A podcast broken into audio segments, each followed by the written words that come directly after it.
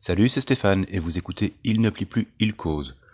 Aujourd'hui, j'ai décidé de vous parler de d'origami, de l'origami et moi, de comment j'ai commencé à plier.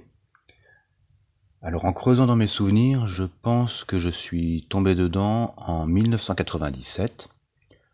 J'étais à la fac à l'époque et quelqu'un, je ne sais plus qui, m'avait montré comment plier une, petite grenouille.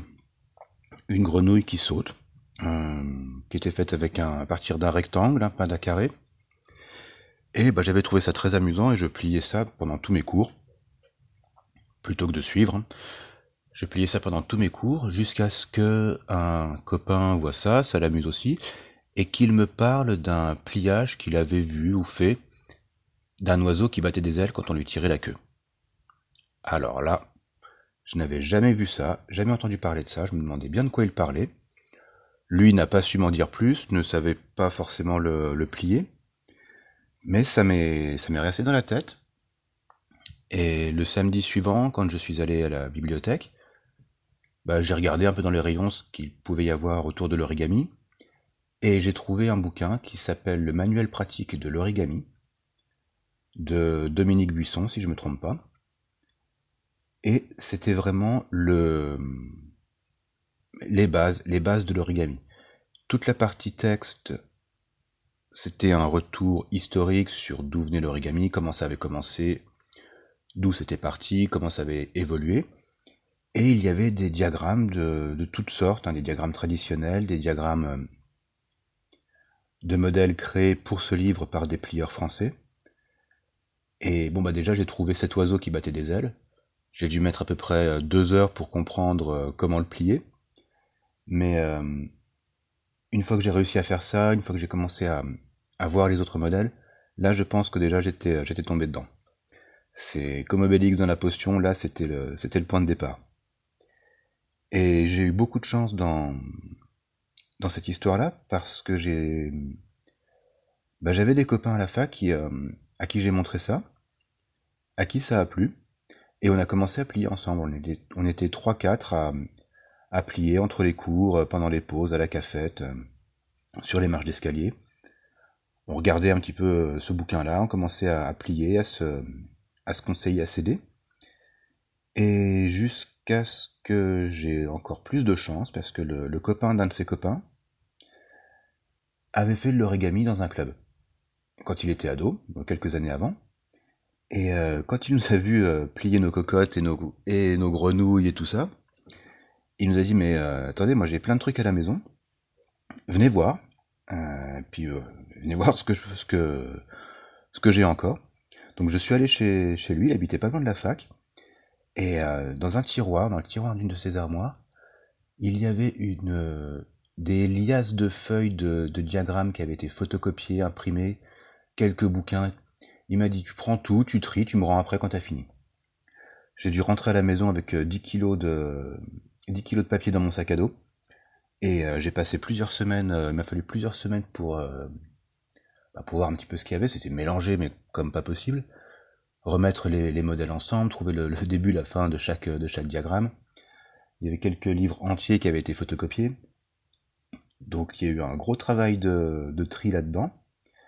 Et ben ensuite on a, on a passé avec les, les, copains avec lesquels je pliais, on a passé plusieurs matinées à la boutique de, je sais plus comment on appelle ça, quoi, une boutique qui faisait des, qui permettait de faire des photocopies à côté de la fac, à photocopier en double, en triple, en quadruple, hein, pour tous, euh, bah, voilà, un exemplaire chacun, à relier des bouquins, et euh, là on avait, on avait une, une manne incroyable pour nous à l'époque, et on a, on a continué avec ça, et bah, j'ai perdu de vue les, les copains en question, donc je sais pas si eux ont continué, mais moi ça m'a, ça m'a vraiment lancé dans le, lancé dans l'origami.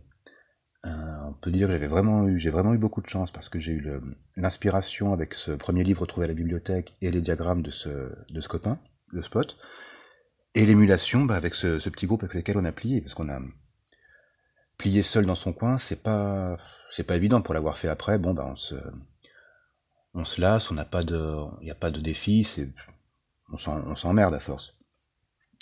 Là, en étant trois ou quatre, c'était vraiment, c'était vraiment génial.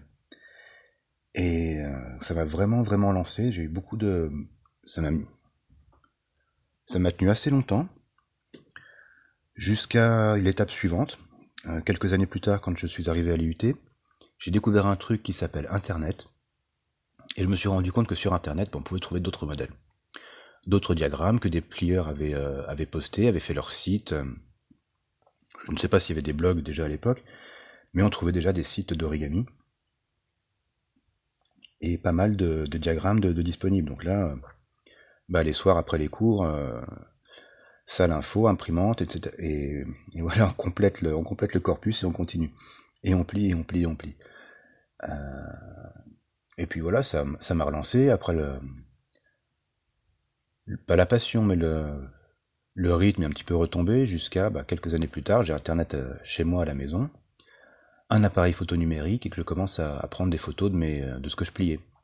Et ça, ça m'a donné envie de, bah de, ça m'a oui, ça m'a poussé à faire un, site. D'abord un, site, après un blog, pour mettre des, photos de ce que je pliais. Je suis même allé jusqu'à faire un, petit forum euh, sur mon premier site.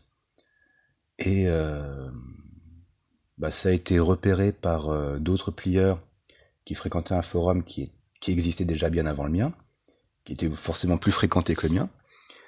Donc quand j'ai vu ça, bah, j'ai euh, j'ai arrêté le forum, pas mon site ni mon blog, mais le, forum je l'ai arrêté, ça servait à rien de continuer.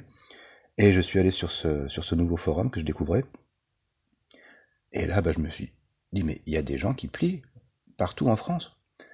Euh, autour de moi, je ne connaissais personne, mais là déjà, j'avais 10, 20, 30 personnes qui pliaient. Pareil, qui étaient toutes plus ou moins isolées. Et euh, en virtuel, l'émulation, c'est l'émulation est revenue et euh, ça m'a ça m'a reboosté encore une fois jusqu'à ce qu'on se rencontre euh, une première fois et euh, une deuxième, etc. Ça m'a poussé à fréquenter euh, des conventions. Donc les premières étaient à... étaient à Paris, surtout organisées par le MFPP, le Mouvement français des plieurs de papier. En parallèle, ensuite, rapidement après, ça a commencé à se développer sur, sur Lyon. Et bon, moi, j'expliquerai peut-être plus tard pourquoi je, me suis un peu éloigné du MFPP, mais à Lyon, j'y ai vraiment trouvé mon compte. Euh, j'ai assisté à plusieurs éditions jusqu'à ce que je, bah, je j'intègre l'équipe qui qui organisait cette convention. Euh, j'y suis resté plusieurs années. Là, cette année, j'ai quitté l'organisation pour diverses raisons. Et voilà, donc euh, là, j'ai retrouvé encore euh, une autre façon de, faire de l'origami en, en organisant, en participant à l'organisation d'un événement faire venir des plieurs, faire venir des créateurs et des créatrices pour que euh, des plieurs puissent assister à des ateliers, plier plein de choses, se rencontrer, discuter. Et c'était c'était extraordinaire. Et bon, en, huit minutes, voilà à peu près mon, mon résumé euh, origamistique depuis 1997. Donc ça fait, on est bientôt en 2002, au 2022. Ça fait 25 ans? Ouais, ça fait 25 ans que je plie à peu près. Bah, avec plus ou moins d'assiduité, hein, le, rythme monte, euh, baisse, en fonction de, en fonction des, bah, de la vie autour, hein, la vie quotidienne. Là, je suis plutôt dans une période un peu plus, euh, un peu moins, on va dire. J'ai, c'est pas que je manque de, de diagrammes, mais je manque de d'envie de plier, d'un modèle qui me donne vraiment envie de plier. Donc, je, en ce moment, c'est plutôt des petites, des petites choses que je poste sur, sur Twitter, sur Instagram, un peu de temps en temps sur, euh, sur Flickr. Et ben voilà, donc ça, je continue, je plie toujours. Et ah oui, mais ce que j'ai fait aussi il y a deux ans, c'est que j'avais, euh, j'en ai parlé dans un premier épisode peut-être, bah, j'ai créé un podcast euh, autour de l'origami qui s'appelait Pre-Crease and Collapse.